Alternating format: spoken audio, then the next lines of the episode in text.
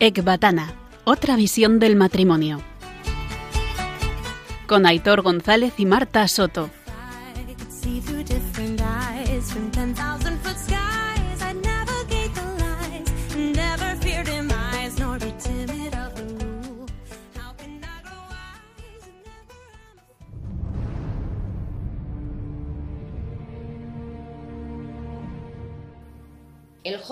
Partió con el ángel y el perro los seguía. Caminaron los dos y al llegar la primera noche acamparon a orillas del río Tigris. Luego los dos juntos continuaron su camino hasta llegar cerca de Media. Cuando entraron en Media, ya se acercaban a Ecbatana, Rafael dijo al joven, Hermano Tobías, este le preguntó, ¿qué quieres? Y el ángel contestó, es necesario que pasemos esta noche en casa de Raúl. Él es pariente tuyo y tiene una hija que se llama Sara. Ella es su única hija. Por ser tú el pariente más cercano, tienes más derecho sobre ella que todos los demás, y es justo que recibas la herencia de su padre. Es una joven seria, decidida y muy hermosa, y su padre es una persona honrada. Tobías dijo a Rafael, Hermano Azarías, he oído decir que ella se ha casado siete veces y que todos sus maridos han muerto la noche de la boda. Apenas se acercaban a ella. También he oído decir que es un demonio el que los mataba. Yo tengo miedo, ya que a ella no le hace ningún mal, porque la ama, pero mata a todo el que intenta tener relaciones con ella. Y yo soy hijo único, y si muero, mi padre y mi madre bajarán a la tumba llenos de dolor por mi causa, y ellos no tienen otro hijo que les dé sepultura. El ángel le dijo, ¿No recuerdas que tu padre te recomendó casarte con una mujer de tu familia? Escúchame bien, hermano. No te preocupes de ese demonio y cásate con ella. Estoy seguro de que esta noche te la darán por esposa. Antes de tener relaciones con ella, levántate primero los dos para orar y supliquen al Señor del cielo que tenga misericordia de ustedes y los salve. No tengas miedo, porque ella está destinada para ti desde siempre y eres tú el que debe salvarla. Ella te seguirá y yo presiento que te dará hijos que serán para ti como hermanos. No te preocupes. Cuando Tobías oyó decir esto a Rafael y supo que Sara era hermana suya, de la misma descendencia que la familia de su padre, la amó intensamente y se enamoró de ella. Soy Aitor de Marta. Y yo Marta de Aitor. Y estáis escuchando Ecbatana. Otra visión del matrimonio. Hola, buenas noches. Buenas noches a todos. Buenas noches, oyentes, ¿cómo estáis?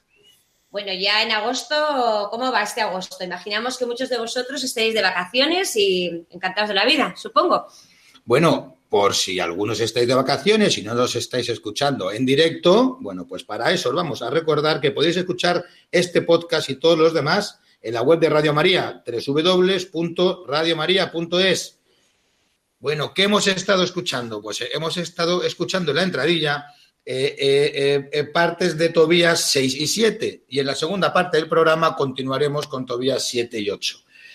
Bueno, estaréis preguntando, ¿quién nos acompaña hoy?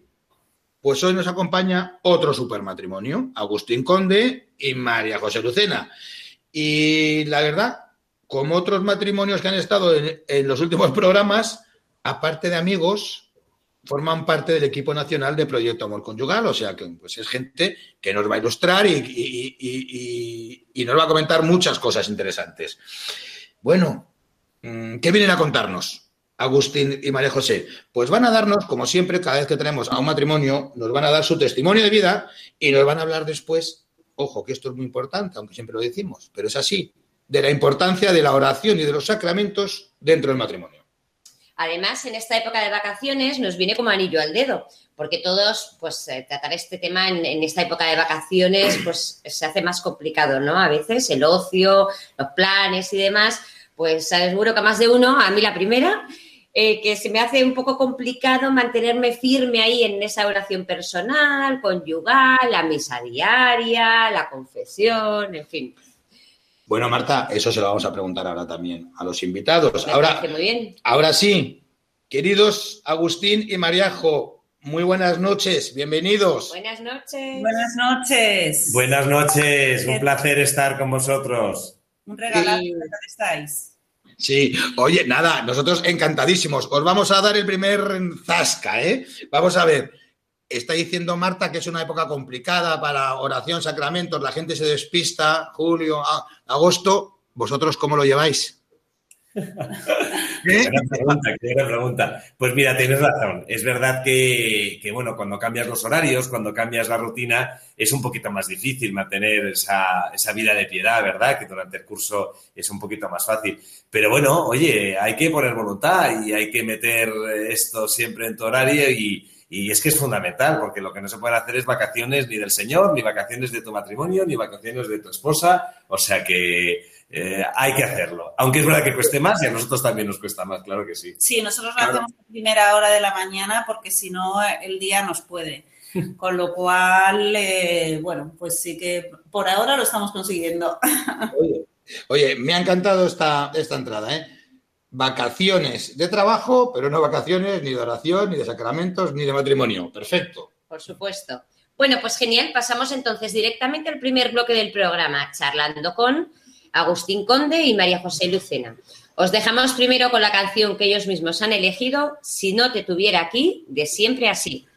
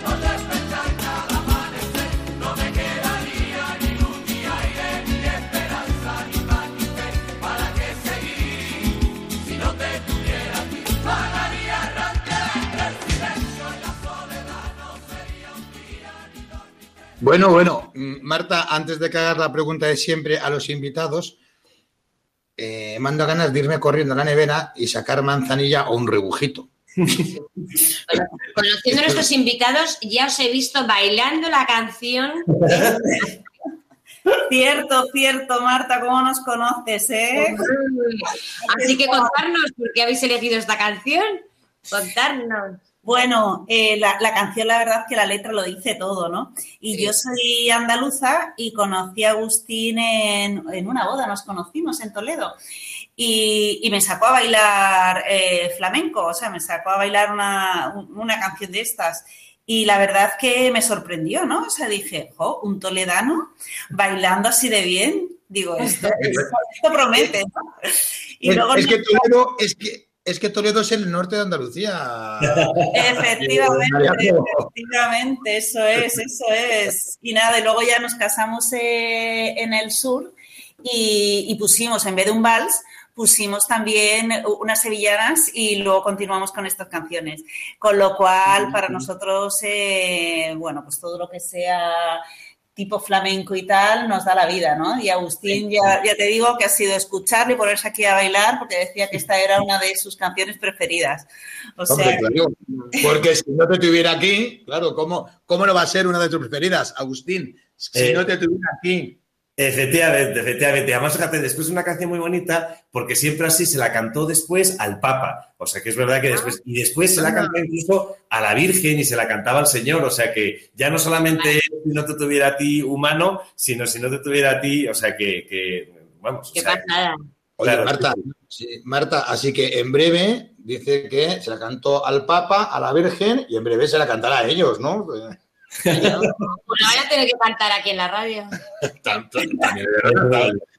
También de verdad.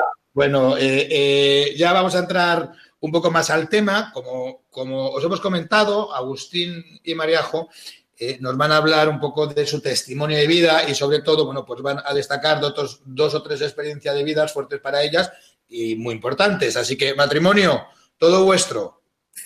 Pues muchas gracias, Aitor. Pues sí, mira, nosotros nos casamos, nos casamos muy enamorados, yo creo que como se casa mucha gente, y es verdad que éramos unas personas de fe desde el principio. Yo creo que además eso nos atrajo el uno del otro. Y, bueno, pues yo creo que todo el Señor lo hace como preparación. La verdad es que recién casados, a mí yo caí en una enfermedad, bueno, pues muy, muy grave. A mis padres y a María les dijeron que o me curaba o me moría. Y gracias a Dios, pues me curé. Eh, es un síndrome muy raro que se llama síndrome Guillain-Barré y es una parálisis progresiva del sistema nervioso, que primero empieza paralizando los, el sistema nervioso periférico y ya después pues, va al sistema nervioso central y te llega a paralizar órganos centrales y por eso hay mucha gente que se muere.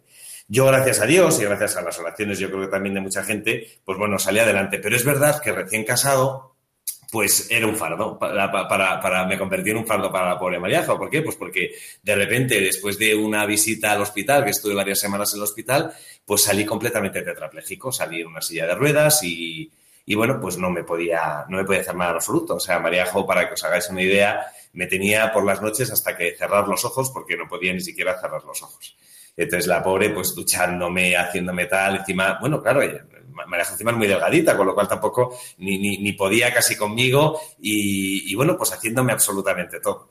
Gracias a Dios, eh, bueno, yo, yo reconozco que esto lo viví pues como muy cercano al Señor. Me dio por, el Señor me dio la gracia de, pues de aceptar esa cruz y de, y de verme de verdad como muy en cruz y, y de sentirme como muy, bueno, como con mucha solidaridad por el mundo de los enfermos y, y bueno, pues, pues reconozco que lo viví con mucha profundidad desde el punto de vista religioso. Y me acuerdo que cuando empecé la rehabilitación, pues los dolores que tenía, que eran muy grandes, porque claro, esto al ser un, una enfermedad del sistema nervioso, bueno, pues tienes unos, unos eh, dolores nerviosos que ni siquiera sabes dónde los tienes. Es una especie como de, dolor estructural y, y, a medida que se iban rehabilitando los, eh, los nervios, pues todavía dolían más. Y, y es verdad que, fue muy doloroso. Pero, pero ya os digo, este dolor reconozco que, pues bueno, pues lo ofrecía por gente. En ese momento había un matrimonio, fijaos, ya después yo no sabía que ni que iba a conocer el proyecto Amor Conyugal ni nada, pero había un matrimonio que lo estaba pasando mal y, y, y, bueno, pues ofrecí mi dolor por él y oye, pues aquello aguantó un poco más. Un amigo mío me pidió que quería un trabajo y también ofrecí tal, oye, le dieron ese trabajo. Bueno, no sé, me sentí como muy cercano al Señor y como, y como muy útil. De hecho, me acuerdo que cuando ya acabó, ya gracias a Dios, pues en seis meses pues me rehabilité y ya empecé una vida eh, completamente normal pues eh, después hablándolo con un sacerdote, de repente me quedo con la cosa de, bueno, ¿y ahora qué ofrezco? Y este señor, la verdad es que me dijo una cosa muy sabia, diciendo, no, claro, me dijo, bueno, Agustín, Cristo estuvo solamente tres horas en la cruz, tampoco hay que estar siempre en la cruz. Y yo, oye, pues mira qué bien, qué fenomenal, efectivamente, no hay que estar siempre. Sí, sí, y luego la verdad que fue un momento, bueno, pues duro, pero, pero yo creo que eso también nos pudo unir, ¿no? Nos unió un poquito en la cruz, ¿no? Porque después de esta enfermedad, eh, bueno, pues no sabemos si ese fue el desencadenante, pero bueno, pues eh, lo típico, cuando ya Agustín se empezó a, recuperar y tal, pues eh, nosotros queríamos tener familia numerosa, o sea, de hecho, bueno, pues todos los que Dios nos diera, ¿no? Pero no sabemos si fruto de la enfermedad pues los niños no llegaron, ¿no? Eh, y entonces, bueno, pues eso también fue una cruz importante en nuestro matrimonio, ¿no? Porque, bueno, pues eh, no deja de que te casas, ¿no? Y, bueno, pues siempre estás muy abierto a la vida, ¿no? Y, eso sí que, bueno, pues también fue una prueba bastante importante, pero en nuestro matrimonio, mm, bueno, pues por la gracia de Dios, la verdad que teníamos eh, un matrimonio bastante bueno. Yo diría que en esa etapa, antes de conocer lo que hemos conocido ahora de la dimensión que tiene la vocación matrimonial, pues era un matrimonio muy bien gestionado, que nos llevábamos fenomenal y todo, la verdad, que, bien, ¿no? O sea, no, no fue, ese, ese, tipo de pruebas no fueron motivos de crisis matrimonial, sino todo lo contrario, fue, un momento de vivir la prueba, ¿no? Y, a partir de ahí, pues, eh, bueno, vinieron otra serie de pruebas también, pues... Eh, momentos del paro de, Agustín y bueno, cuando te casas, eh, te casas pensando que, que, bueno, que yo me casé en concreto pensando, bueno, yo me caso, dejo de trabajar, me dedico a mi familia, tal, nada que ver, todo lo contrario. Eh, pero, pero no sé, o sea, la verdad que el Señor no, nos sostuvo durante todo este tiempo, ¿no? Y, ahí ya, eh, bueno, pues tuvimos un momento también de discernimiento en meternos en, una adopción, en, un proceso internacional y, fijaros nosotros que queríamos, eh, nos pusimos en Polonia pensando que queríamos un San Juan Pablo segundo, entonces se lo encomendamos a él, ¿no? De hecho, de hecho queríamos eh, familia y entonces por eso... Em, elegimos, elegimos Polonia porque Polonia podías eh, adoptar hermanos y tal, y además eh, bueno, pues también es verdad que los orfanatos eran, eran católicos, sabíamos que además el ser nosotros católicos y, oye, convencidos, pues también nos podía ayudar. Y, de hecho, eh, pues eso, elegimos el país, pues de repente Marejo dijo, anda, Polonia, pues el Papa, claro, Juan Pablo, tal. Es más, si tenemos eh, dos, dos, niños, le vamos a llamar a uno Juan y al otro Pablo. Y yo, pues si tenemos tres, a uno Juan, al otro Pablo y otro segundo. Y entonces ya como que... Pero bueno, el caso es que al final no, no, e, ese camino no, no, no continuó. Nosotros estábamos súper convencidos de que iba a culminar, o sea, siempre ahí poniendo nuestro yo, ¿no?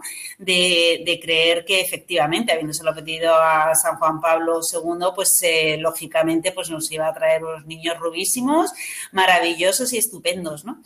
Y, curiosamente nos coincidió con que también se abrieron las listas del proceso de adopción nacional y, bueno, pues eh, nos apuntamos y, la verdad que como en España va todo tan lento, nos habíamos olvidado de ese proceso. Y pasados tres años desde que nos habíamos apuntado, eh, nos llamaron para, para, retomar ese proceso, ¿no? Y sin ningún tipo de fe ni de nada, pues empezamos a, a andar ese camino, ¿no? Y, la verdad que empezamos los procesos de adopción eh, confiando en, el Señor, porque Agustín no estaba tampoco muy convencido de si quería culminar eso, ¿no? Pero, pero bueno, se lo encomendamos al Señor y dijimos, bueno, pues ya está, lo dejamos en tus manos, ¿no? Y empezamos a avanzar en el, en el proceso y, y, bueno, ya en el mes de diciembre nos informaron en Madrid que nos quedaban seis meses para asignarnos a alguna, eh, algún niño. Eh, y nosotros, eh, como teníamos tan claro que iba a ser San Juan Pablo II el que nos iba a dar a, a Juan, a Pablo y a segundo, pues entonces lo teníamos bastante aparcado. El, el, o sea, dijimos que íbamos a renunciar al proceso de adopción nacional. ¿no? En eso, el 24 de diciembre murió mi padre Y, bueno, pues a los cinco días a mi madre también le, detectan una enfermedad eh, bastante grave y, bueno, pues eh, que todo se iba a desencadenar rápido. Y, bueno, eh, transcurrió el mes de enero y el día 31 de enero, que era el día que íbamos a renunciar al proceso de adopción nacional, me llamaron de la Comunidad de Madrid. Nos quedaban seis meses, pero se adelantó todo, ¿no? Y, Sí, y nos llamaron y nos dijeron que tenían una asignación para nosotras, para nosotros. Y entonces, bueno, pues eh, la verdad que llamé a Agustín, le dije, nos tenemos que ir para la Comunidad de Madrid, que me han que nos han llamado. Y claro, yo iba por la Castellana hacia, hacia la mm, Gran Vía, que, que, era donde teníamos que reunirnos con la trabajadora social, y, y pensando, bueno, ¿qué elemento diferenciador tenemos nosotros? Respecto de las cinco familias que hay delante nuestro, ¿no? Y yo decía, bueno, nos van a traer aquí a nuestra familia numerosa y, y, ya está, ya el proceso de Polonia se cierra, ¿no? Pero fijaos qué providencial que el día que Mariajo había decidido ya, habíamos decidido los dos, que, iba a llamar por teléfono pues a la comunidad para renunciar a ese proceso nacional y dedicarnos y centrarnos en el proceso de adopción internacional, ese día se adelantó la llamada de la consejería y le, ofrecieron esta historia. Y además, en la adopción nacional, la historia es que mm, te ofrecen un, eh, un, bebé y, lo tienes que coger de la noche a la mañana. O sea, oye, no, esto tal no te lo puedes pensar, no, no lo ves, por supuesto, si, lo, si, si no lo quieres, pues ni siquiera lo llegas a ver ni nada. Con lo cual, sabíamos cuando íbamos a la consejería que de repente, pues eso, que nos iban a ofrecer. Y efectivamente, María Jo creía, y, yo me convenció, claro, efectivamente, que nos habían adelantado porque nos iban a dar a dos o, o tres, unos mellizos, unos trillizos que acababan de, nacer y que, lógicamente, nosotros íbamos a ser sus padres.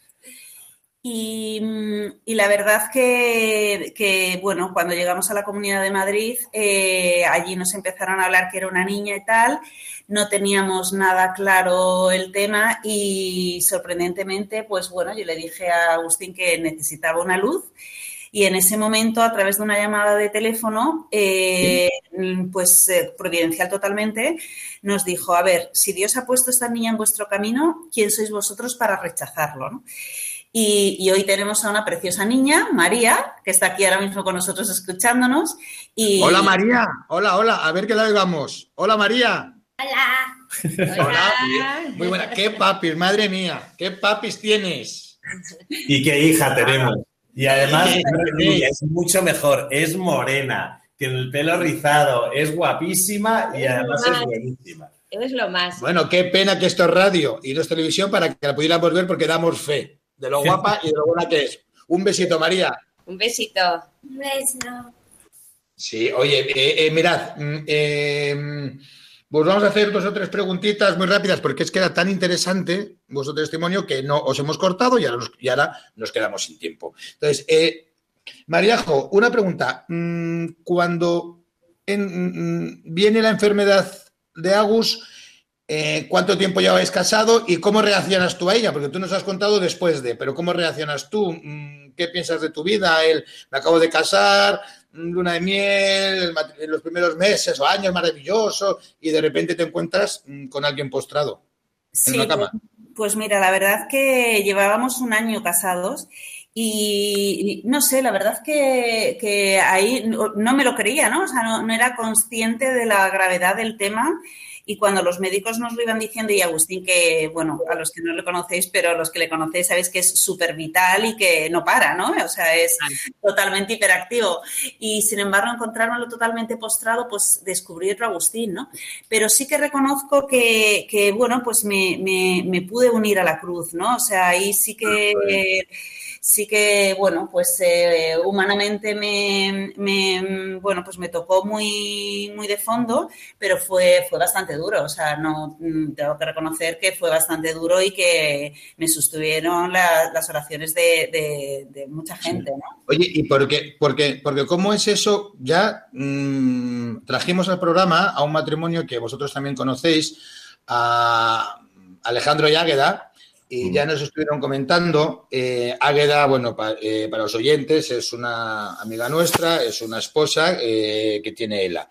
Entonces... Eh, si es que suena un poco parecida, ¿no? La enfermedad, Agustín, de ELA con, lo que has dicho tú de los síntomas que tuviste. Bueno, los síntomas, Los síntomas efectivamente eran los mismos. De hecho, cuando al principio todavía no me lo habían diagnosticado, pues me dijeron, me dijeron que podía ser una esclerosis, que podía ser un tumor cerebral, hasta que ya dijeron que puede ser un Guillain-Barré, síndrome Guillain-Barré. Entonces dijimos, ¿eso qué es? ¿Mejor o peor? Y dice, todos igual de malo. Y dijo, pues, teníamos un médico, el pobre, una médico que era, era estupenda, pero es que era demasiado sincera. Y entonces, el caso es que sí, es verdad, sí, sí, los síntomas. Lo bueno, lo bueno es que esto es una, una enfermedad autoinmune y si respondes al tratamiento, pues bueno, pues eh, sales para adelante. Hay gente que no responde al tratamiento y entonces la, enfermedad progresa y progresa adecuadamente y, lamentablemente pues eso se llegan a morir.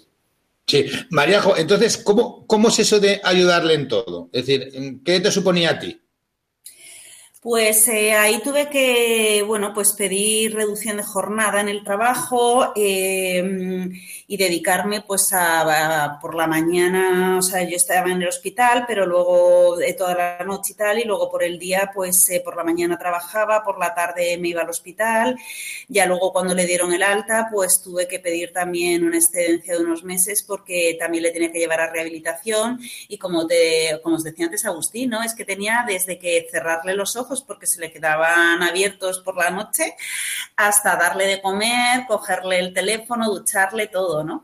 Entonces sí que es cierto que, cambió bastante, o sea, bueno, pues fue un cambio brutal en, nuestro día a día, ¿no? Pero con el humor que tiene Agustín, aún sin poder hablar, eh, porque tenía la cara paralizada, con el humor la verdad que, que todo sale adelante, ¿no? O sea, el sentido del humor en el matrimonio, ¿no? Qué importante y lo fácil que él me lo hacía, ¿no? Que pese a toda esta cruz y, esa limitación que tenía, pues su espíritu de, alegría y de superación, pues todo la verdad que lo, me lo hizo bastante llevadero. Oye, pues muchas gracias por vuestro testimonio, Mariajo, Agustín. Es, impresionante.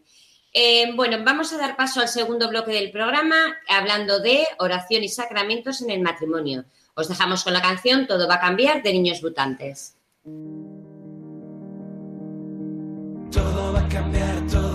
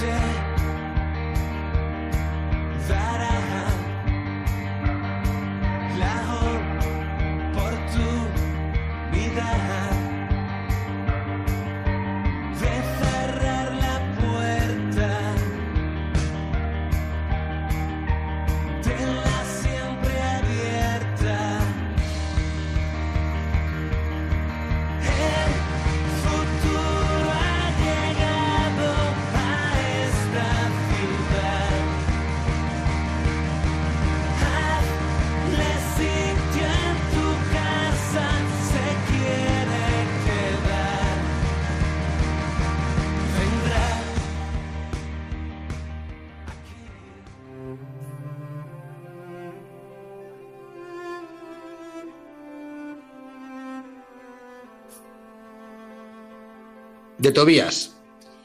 Raúl llamó a su esposa Edna y le dijo, hermana, prepara la otra habitación y lleva allí a Sara.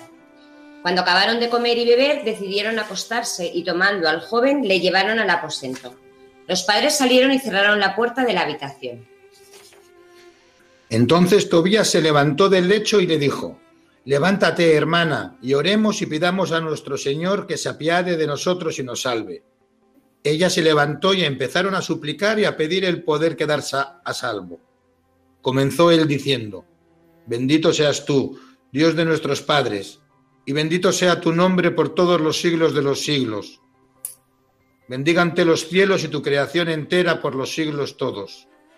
Tú creaste a Adán, y para él creaste a Eva, su mujer, para sostén y ayuda, y para que de ambos provinieran la raza de los hombres. Tú mismo dijiste, no es bueno que el hombre se halle solo. Hagámosle una ayuda semejante a él. Yo no tomo a esta, mi hermana, con deseo impuro, mas con renta intención. ten piedad de mí y de ella, y podamos llegar juntos a nuestra ancianidad. Y dijeron a coro, Amén, amén. Y se acostaron a dormir. Bueno, Agustín, Mariajo, contadnos que tan importante e imprescindible son, es la oración y los sacramentos para intentar alcanzar la santidad. Eh, bueno, en el matrimonio, por favor. eh, eh, de hecho, queda claro en estos pasajes de Tobías que hemos leído hoy lo importante que es. pero vamos, que es que es, en, cualquier matrimonio es así, ¿no? De hecho, Marta, mm, viene muy a colación el nombre del programa, que es Ecbatana, otra versión del matrimonio, que es Ecbatana, es la población donde aparece en la Biblia, en Tobías, la primera y creo que única vez, una oración conyugal de esposos. De ahí que nosotros llamáramos al programa Ecbatana y como oye, pues qué importancia tiene la oración, mm, tanto personal como conyugal, dentro de la vida de un matrimonio católico y esa importancia se la ha dado Dios, bueno, pues incluyéndolo incluso dentro de la Biblia. Eh, Agustín, Mariajo, Mariajo, Agustín, ¿qué importancia tiene los sacramentos y la oración dentro del matrimonio? Pues mirar, como bien decís antes, eh, es esencial. A nosotros la verdad es que nos ha cambiado, nos ha cambiado el matrimonio. Nos ha cambiado el matrimonio dos cosas. Es verdad que nosotros, como ya os hemos dicho antes, eh, éramos personas de fe y entonces es verdad que, en fin, nos acercábamos a los, a los, a los sacramentos y, y es verdad que, que, que, íbamos a misa frecuentemente y es verdad que los dos nos confesábamos, fundamental, pero fundamental la confesión, lógicamente, ese quitarte esa mochila, ese sentirte perdonado, ese abrazo del Señor y, y ese, pues, oye, esas gracias que se reciben en la confesión. Y fundamental, por supuesto, la Eucaristía. O sea, muchos sacerdotes dicen que el momento donde más unidos están en el matrimonio, además de en las relaciones, además de ese abrazo conyugal, es cuando los dos comulgan y comulgan a la vez y son pues uno solo en, en Cristo. Pero es verdad que nosotros esa parte pues la teníamos un poco como más aprendida. Pero bueno, yo creo que lo vivíamos un poco como en paralelo.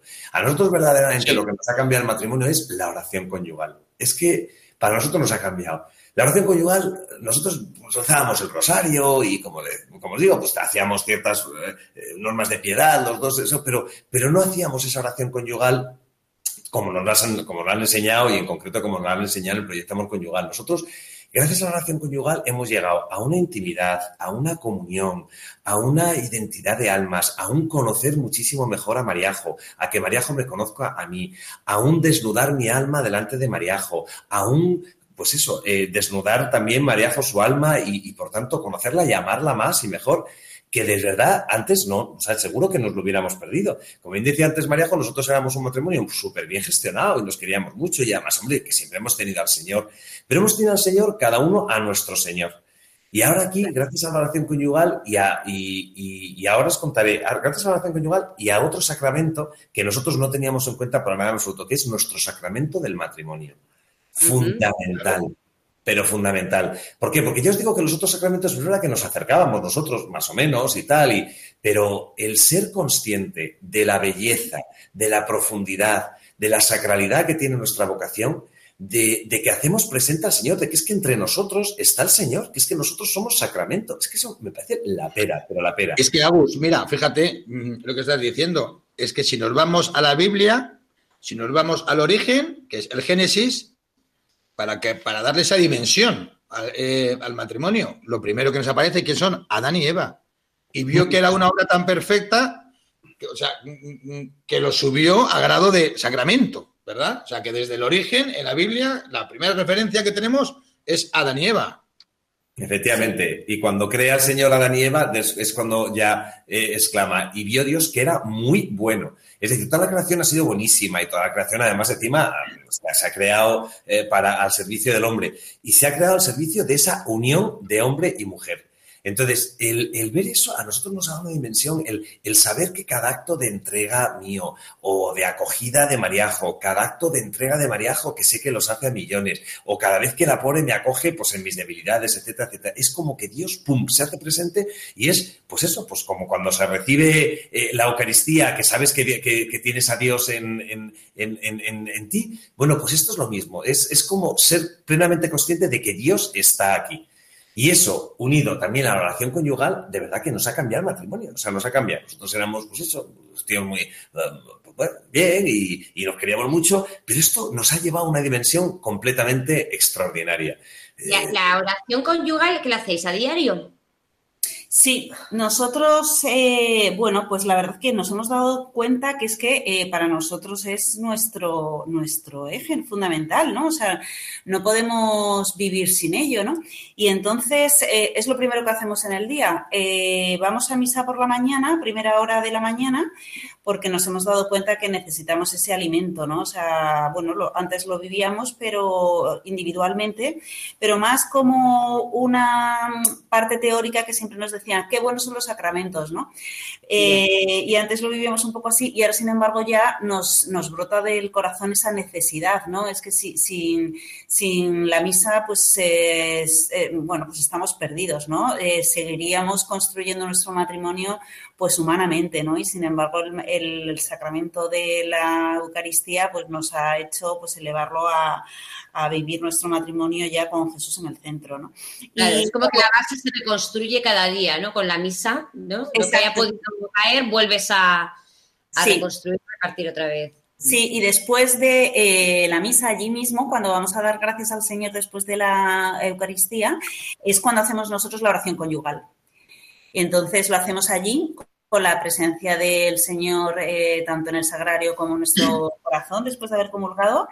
Y, y, es una maravilla porque ahí la verdad que no o sea tenemos tal presencia eh, del Señor que, que bueno pues eh, nos une un montón no una pasada, fíjate, para gente que trabaje que no pueda coincidir por las mañanas, ahora sin embargo en verano es una buena opción. Bueno, mira Marta, justamente yo os quería preguntar algo muy parecido.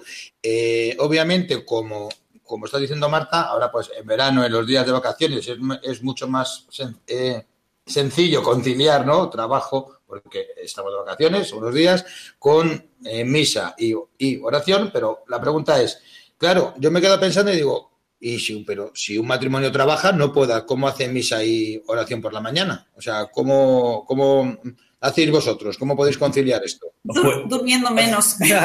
es cierto que durmiendo menos porque lo que vamos es a una misa muy tempranera, vamos a una misa antes de las 8 de la mañana. Y, y bueno, pues eh, a quien hago que ¿Antes de las 8 qué es?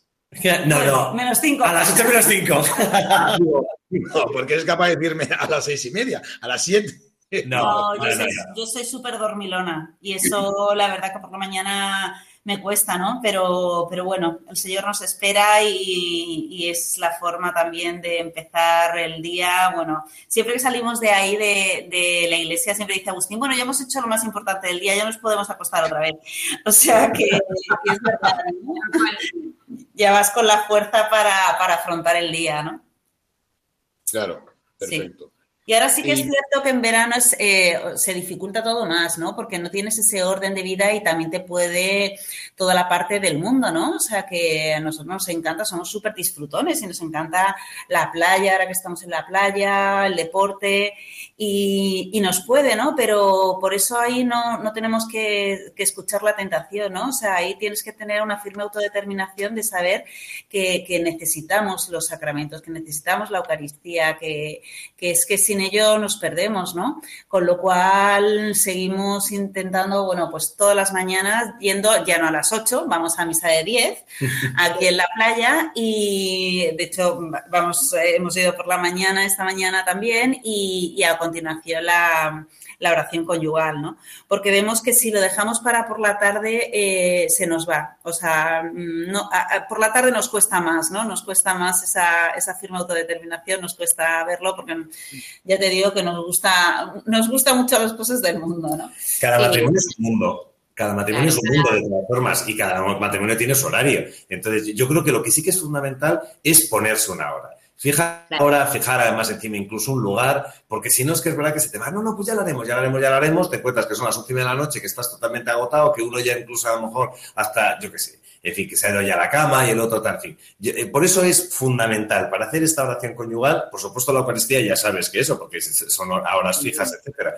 Pero para hacer esa oración conyugal tan importante en un matrimonio, eh, fundamental ponerse una hora y, y, ponerse además encima también sí, un y, lugar. Y, muy importante también, yo creo, eh, la confesión. Eh, no porque, jolín, además incluso para que entres a gracia, ¿no? Tan importante en esa oración conyugal, para que vaya todo bien. Estar limpio, ¿no? Estar, claro, o sea, tirar Sí. mucho de confesión, ¿no? Está claro, está claro. O sea, la, la confesión efectivamente te devuelve la gracia. La confesión además te da la gracia para no volver a caer en las mismas cosas que al final caes en las mismas cosas al día siguiente o al minuto siguiente. Pero, pero yo creo que además, o sea, la, la- confesión te abre muchísimo el corazón porque es encontrarte con un Dios infinitamente misericordioso que te quiere a pesar de todo. Y eso yo creo que te abre el corazón diciendo, pues es verdad, pero si Dios me quiere y a pesar de lo desastre que soy, Dios me quiere, pues oye, y, y te da como muchísima confianza en ti mismo, ¿sabes? No, no por lo que vales, sino por lo que Dios te ha hecho valer y por lo que Mm. Dios te quiere. Entonces, a, a mí, yo, yo me siento súper querido en, en- en la confesión. Y hay mucha gente que tiene muchos fallos, pues eso, de, que, de, de, ah, inseguridades, de, de- de complejos, etcétera, etcétera, pues porque yo creo que no reconoce ese amor que le tiene el Señor. Y, y- y es verdad que el Señor se entrega 100%, lógicamente, en la Eucaristía, pero si hay un momento a lo mejor que es como más de abrazo, ¿verdad? De, de que ven aquí, hombre, si eres un desastre, pero yo te quiero a pesar de lo desastre que eres. Y ya sé que además encima eres un desastre. Sí. Eso es en la Cuanto, confesión. cuanto más desastre, más te quiere, además. Efectivamente. O sea, efectivamente. Agus, o sea, Agus, que nos quiere mucho. Nos quiere muchísimo, efectivamente. Muchísimo. por lo menos, a mí por lo menos, a mí por lo menos. Sí. Sí, sí. Hay otra eh, duda que tiene mucha gente entre el paralelismo ¿no? de la Eucaristía y el matrimonio.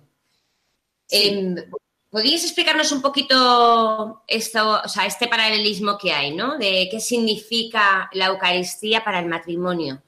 O sea. ¿qué es lo que vivimos allí? Bueno, pues eh, yo creo que la Eucaristía es el signo máximo de entrega de Cristo esposo a su iglesia esposa, ¿verdad?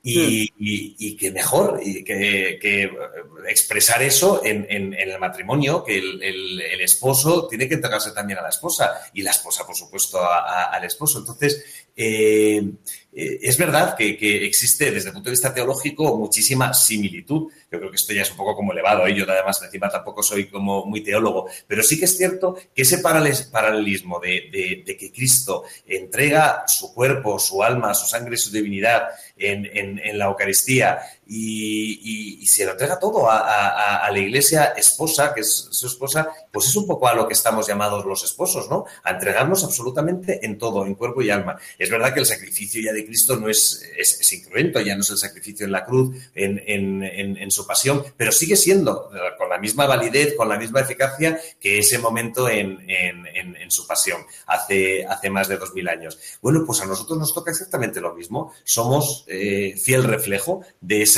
entrega eh, absoluta de uno por el otro. Y yo creo que es precioso, ¿verdad? O sea, Sí. el sentirte que eres signo de algo tan superior, dices, pero ¿qué Sí. pasa, verdad? Y además, de alguna manera, es como que renuevas ahí de nuevo los votos, ¿no? Cada Eucaristía.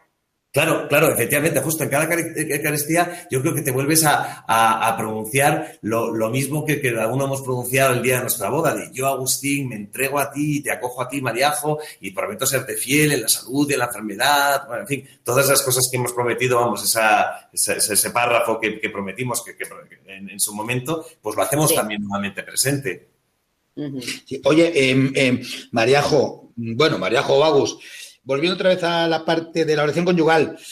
mm, vamos a ver, vosotros ya tenéis experiencia, ¿verdad? Eh, en- en esta oración diaria de los dos, pero vamos a ponernos en el punto de vista de alguien que nos está escuchando y quiere empezar a hacer esta oración conyugal, ¿no? Eh, bueno, de hecho, de primero se me ocurre que si yo fuera a empezar, os escucho, voy a empezar y diría, oye, qué corte, qué corte. Nosotros somos un matrimonio, vamos a poner, de fe, pero cada uno hemos rezado por separado, nuestra oración eh, personal, no lo, no lo hemos vivido como una sola carne, la fe, cada uno por su lado, y ahora me dicen, oye, de hacer ora- oración conyugal, menudo corte, ¿no? Ponerme a hablar con Dios delante de Marta, en alto, eh, si luego hay muchas veces que incluso ni nos comunicamos durante el día a día, ¿no? Mm, mm, ¡Qué palo!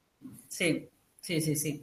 Pues mira, sí, la verdad que, que da mucho palo, ¿no? De hecho, a nosotros nos pasó. Cuando descubrimos esta, la oración conyugal, pues eh, no, no, bueno, aparte que, que nos costó mucho ponernos y empezar, pero, pero efectivamente, ¿no? O sea, era como una vergüenza, ¿no? Un pudor que no es sano, ¿no? No es lo que el Señor nos, nos quiere, ¿no? O sea, el pudor al final es fruto del, del, pecado, ¿no? O sea, que intentas como protegerte de, de algo, te, intentas eh, proteger de algo, del mal, y, y, entonces te vuelves más individualista, ¿no?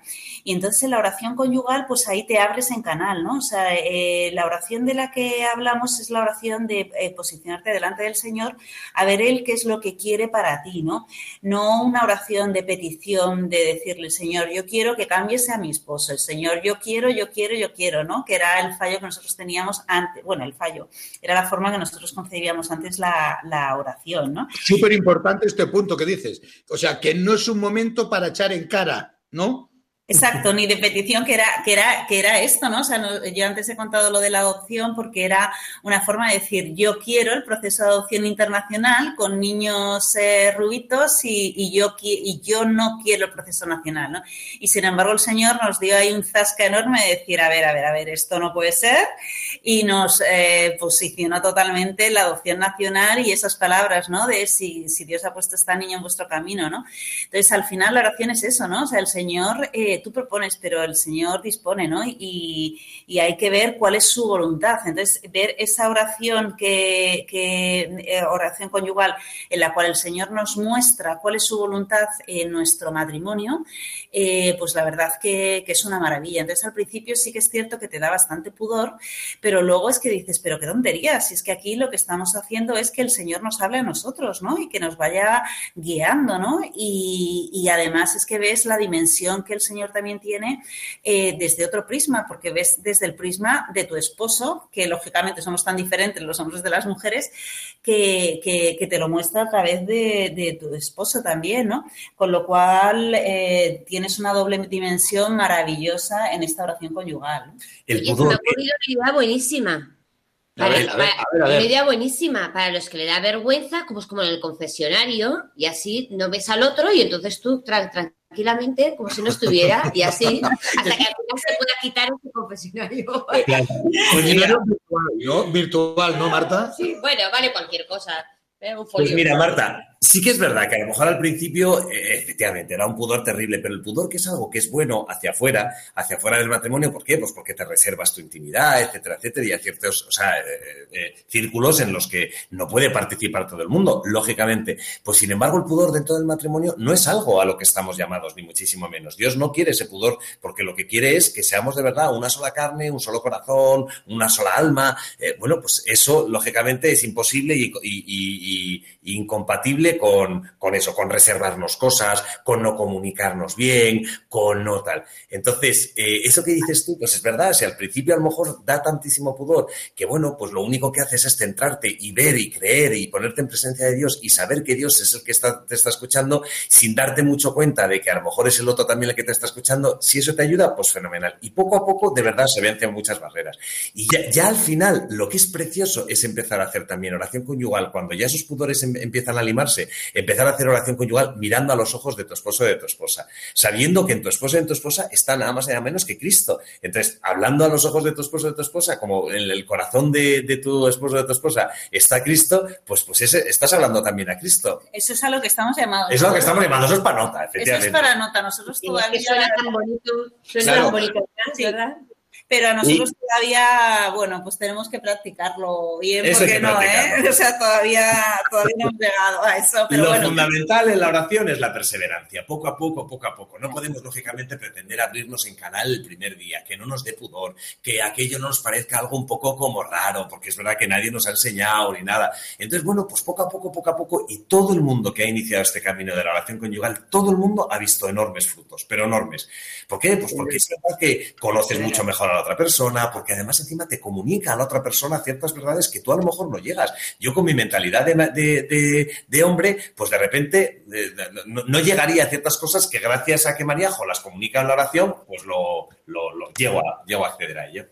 Mira, justo Agustín, o es que os iba a preguntar, pero ya no lo pregunto porque ya está respondido, pero teníamos aquí apuntado, oye, ¿y de qué temas se habla? ¿Hay que hablar de todos los temas o algunos hay que dejarlos? Por si acaso genera conflicto, pues como la familia de origen, los hijos, etcétera. Pero bueno, ha quedado claro, que además lo ha dicho Mariajo, que es muy importante, esto no se trata tanto de estar hablando, sino también de estar escuchando a Dios, ¿no? Eh, sacando temas y, y bueno, y viéndolo con los ojos de Dios, bueno, pues no hay, no hay que llegar a momentos de confrontación en esa oración, sino de comunión. Es de lo que se trata. Una consulta, una pregunta. Eh, ¿Cómo cohabitan? Nada, ya estamos mal de tiempo en 30 segunditos. ¿Cómo cohabitan la oración personal y la oración conyugal? ¿Cada uno tiene la suya, la personal o la conyugal son las dos? ¿Cómo, cómo es esto? Pues es fundamental las dos. O sea, la oración conyugal no suple a la oración eh, individual. La oración vale. individual, lógicamente, vas creciendo, vas haciéndote también más, más eh, cercano al Señor y después eso mismo, imaginaos, cada vez que, cuando vas ampliando, eso mismo encima multiplicado cuando haces oración conyugal. O sea, que las dos son absolutamente complementarias y necesarias. Claro, es que la personal ayudará a la conyugal, entiendo está yo, ¿no? Claro, está claro. Claro, Bueno, tú haces la individual y luego se la muestras esa oración individual a tu esposo, ¿no? A Claro. tu esposa. Con lo cual eso es la belleza, ¿no? El que esa intimidad que tú has tenido con el Señor se lo estás mostrando al otro. Nada, me ha encantado esto último. Mariajo, es tú tienes tu oración personal, pero luego en tu oración conyugal le muestras parte o toda esa oración personal que tú habías tenido anteriormente. Bueno, eh, Agustín, Mariajo, muchísimas gracias. eh, A vosotros. Eh, hacernos entender un poco la importancia que tienen la oración y los sacramentos dentro del matrimonio. Ha quedado clarísimo, vamos. Bueno. Bueno, pues vamos a dar paso al tercer y último bloque del programa, el propósito. Os dejamos con la canción Solo si es contigo de Bombay y Bebe.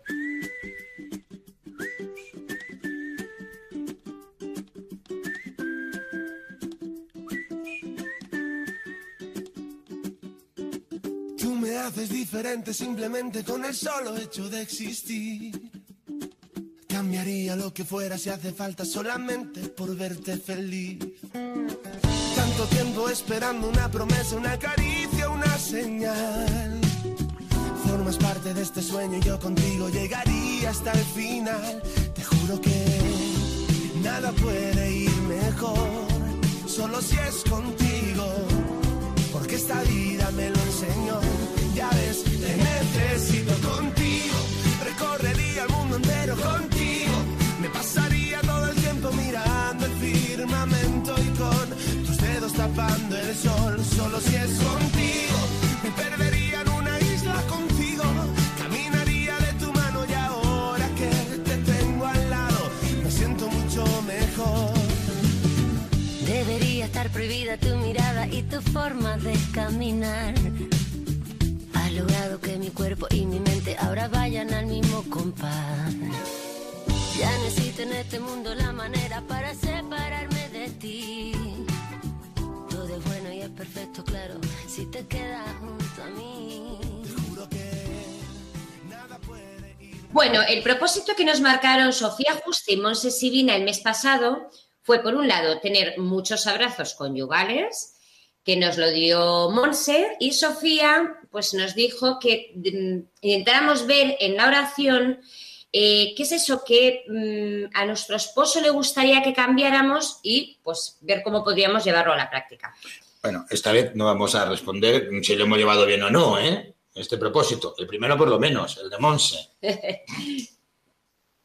Que bueno, Marta, eh, ya les preguntamos a, a Agustín y, y a Mariajo qué propósito nos han marcado. Chicos, eh, ¿qué propósito tenéis para nosotros y para los oyentes? ¿Tenéis Pues el historial? Pues mira, es evidente, lógicamente, hacer oración conyugal, pero es, es verdad que oración conyugal, si no te la explican muy bien, si no empiezas a ver los frutos, a lo mejor es un tanto difícil. Entonces, fíjate, la propuesta, la habíamos pensado María y yo, que os queríamos hacer es eh, el leer el Evangelio, por lo menos el leer el Evangelio todos los días y que, y que en fin, seamos eh, hombres de, Evangelio y, mujeres de Evangelio, y además el pedirse perdón y gracias después de, haber eh, leído el Evangelio. Perdón por las cosas que a lo mejor has considerado que has fallado a tu marido y gracias por las cosas que a lo mejor eh, has considerado que tu esposo o que tu esposa ha hecho bien para ti. Oye, qué bueno, me encanta. ¿Te Yo también. parece? Vamos, buenísimo. Entonces A es, ver, Marta, que vosotros sois matrimonios de oración conyugal, con lo cual eso a vosotros se os queda un poquito cortito. bueno, bueno, Pero es verdad que hay veces que el perdón cuesta y en esa situación es Sí. muy buena también para, ¿eh? Sí. Muy buena. Y claro. po- Las dos Y- cosas. Claro, ¿por qué creéis que hemos dicho al principio del programa que esta época a lo mejor puede ser un poco eh, que te aleje un poco de la oración y de, y de los sacramentos diarios? Sí. Eh, así que no nos pongas en tan... Nos tienes demasiada alta estima. Aitor, Aitor, Aitor, que te tienes que poner las pilas. Eh, sí, sí, sí, sí, sí. Yo un poco, pero yo pilas del 10, tú del 20. Sí, Pero pues- que no, al revés, al revés. Marta es la que me suele arrastrar a mí para el bien, ¿eh? Así que bueno, oye, resumiendo, tenemos el propósito de este mes para todos los oyentes y para Marta y para mí, leer el Evangelio todos los días y pedirse perdón y dar gracias, que es fundamental. Perdón por los fallos que haya podido tener uno y dar las gracias por las cosas bien que haya podido hacer Aitor. el otro. Gracias, mi amor, y perdona por lo que te he hecho. te ¿Cuándo? he hecho- Bueno, en estos días de vacaciones, que igual alguna cosita. Eh, pocas, po- que no, que po- no, Marta, pocas, pocas, de verdad, en serio. Bueno, oye, ahora ya tenemos ¿En que ir terminando, cerrando el programa. Agustín Conde, María José Lucena, miembros del equipo nacional de Proyecto Amor Conyugal, pero sobre todo esposos de oración y sacramentos, que se nota muchísimo. Muchísimas gracias por venir a pasar este ratito, pues eso, aquí, a nuestro salón de casa y explicarnos y recordarnos también la importancia de la oración y de los sacramentos dentro de un matrimonio católico. Millones de gracias, chicos. Mil gracias. Gracias a vosotros. A vosotros un, un, pla- placer. un placer, que es una maravilla este, este programa y, y nada, que, que rezamos para que siga dando muchos frutos. Y nosotros por todos vosotros y por todos los oyentes. Todos estos matrimonios que ayudan tanto a. A otros matrimonios, Exacto. ¿no? Un beso gigante. Enorme vosotros. Un abrazo enorme, muchas gracias. Un beso. A- Abrazote. Os recordamos que podéis escuchar el podcast de este programa y de los anteriores en la web de radiomaria.es. Si queréis hacernos algún comentario o queréis que respondamos cualquier duda, podéis enviarnos un email al correo ecbatana@radiomaria.es. Os dejamos con los informativos de Radio María Buenas noches. y mejor fin de semana.